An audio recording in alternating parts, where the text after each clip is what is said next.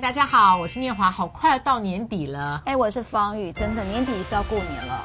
要过年，而且新历年过完，那个明年的，我们这种上班族都会立刻去年终就在查明年的那个 连续假期。对，二十一号吧就除夕了。哦、我们节目四月开始哦，时间过得很快，谢谢大家支持。嗯，那今天一开始呢，当我们看到道具手板，就知道今天方玉带来了多个不同的小故事。嗯，好，今天我们要谈的是伴侣四大讨债方式。你想要债是真的？夫欠妻钱还是妻欠夫钱？是正中。哎，我今天这几个故事很都是这个讨债者都是女性。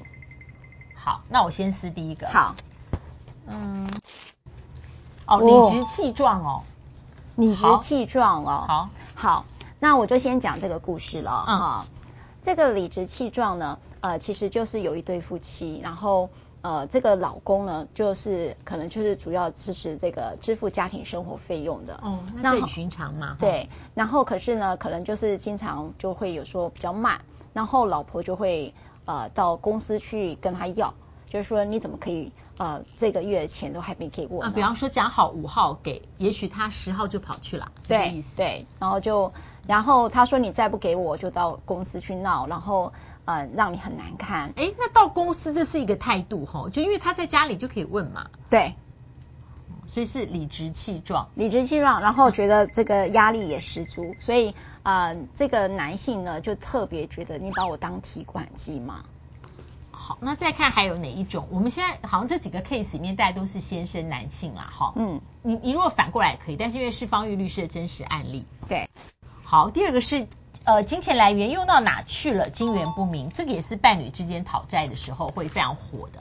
对，这种经常会发生在什么呢？发生在这个财产的管理权。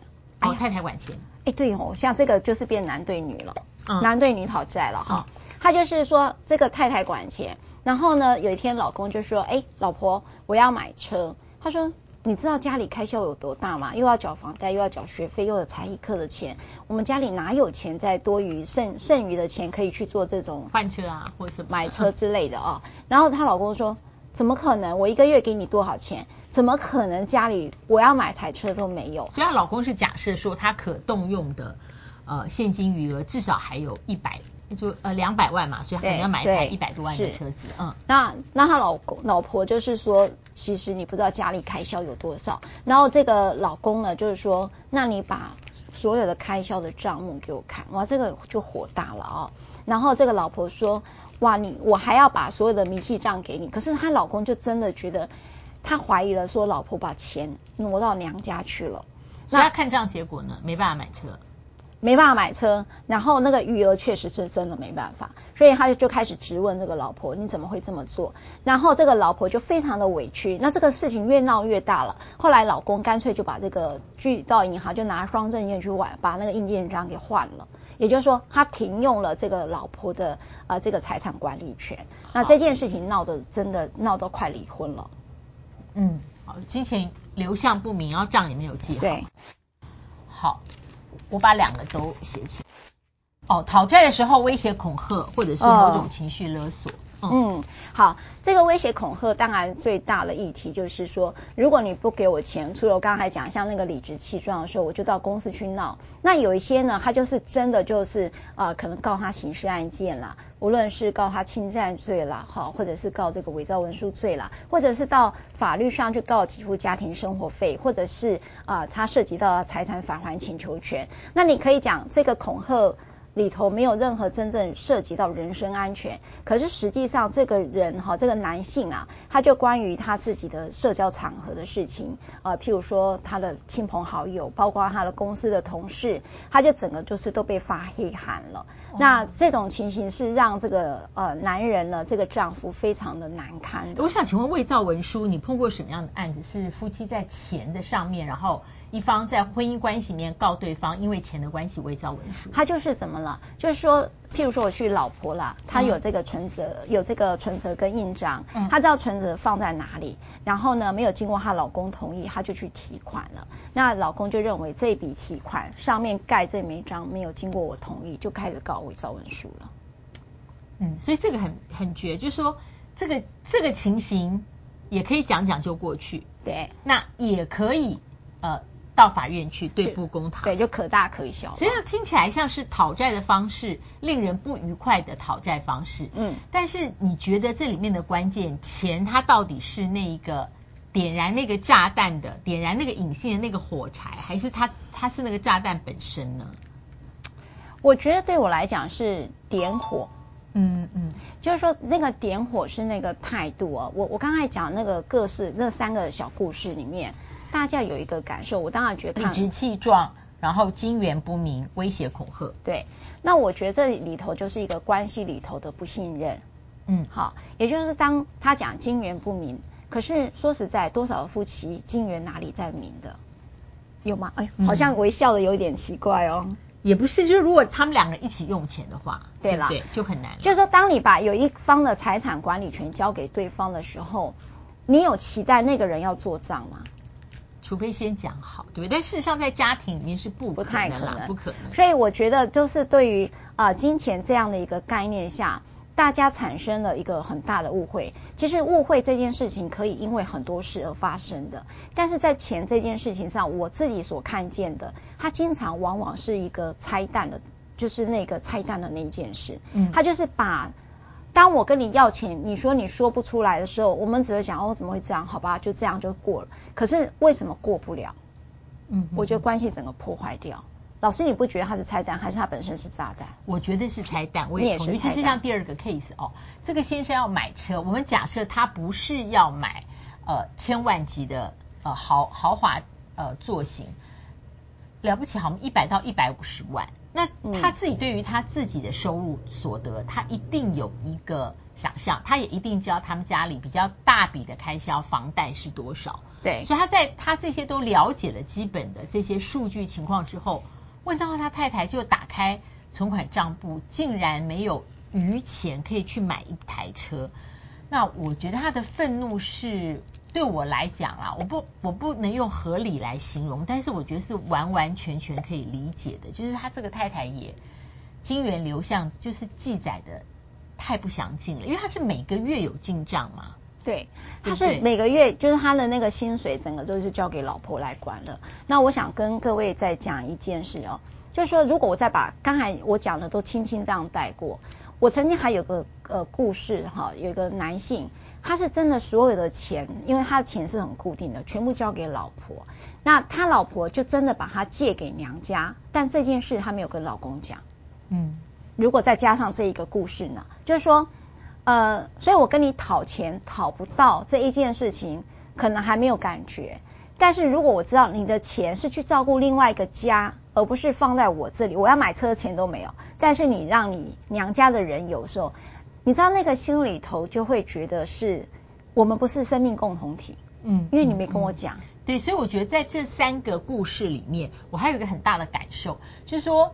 呃，讨债的一方呢，都对于另一方会觉得你应该，哎，比方说，你看第一个，他对于每个月拿拿到家用这件事，他认为就是这一天的准时是非常重要，对，他认为你应该，呃，我相信公司啊，薪水汇入户头绝对是固定的，嗯，它不会是浮动的。那至于他先生是不是要在当天给他，那那这个你如果没有默契的话，他就会产生一个。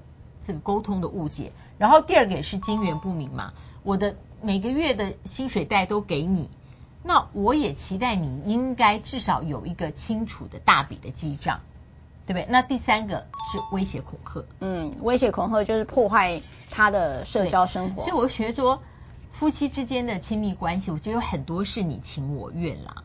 但是如果你真的在钱的事情上认为对方有你应该的话，那就不要为了面子的问题，在一开始觉得讲钱伤感情，对，因为有期待落差，最终还是会伤感情啊。我觉得这个是亲密关系，好像很多事情其实都落在这个，我认为你应该，那另外一方认为说，其实我是在帮你，是啊，对，那这个期待落差产生有很多，比方说像家事劳务，对，或是接送小孩，或者是说任何额外的支出，或是照顾高堂。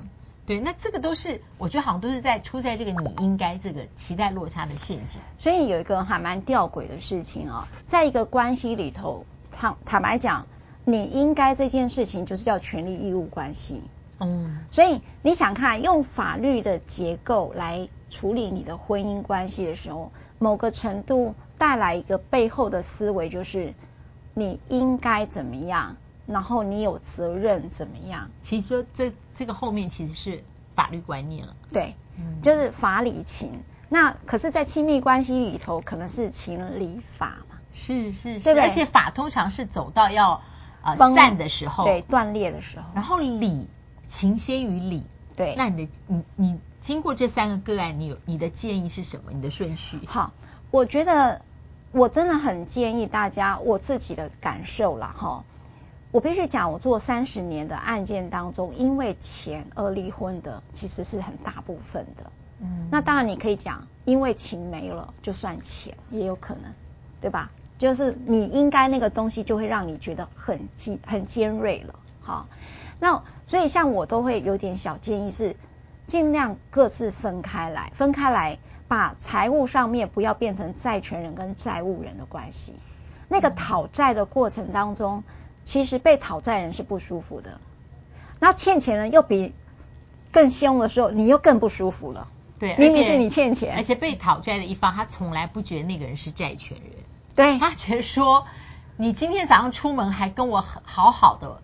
你昨天晚上跟我在一起还很亲密，怎么现在会这个样子？那如果你认清他的角色是债权人，他前面跟你什么互动都没有，都都不应该影响，因为他身份就是有一个身份就是债权人。对，你知道我还有一个，呃，我讲一个小小的感受。有一次呢，他们就感感情很好，然后呢，可是就是有债权债务关系。那你知道这个男生是一个法律人，你知道没多久就有一个假扣押就过来，哇，他整个。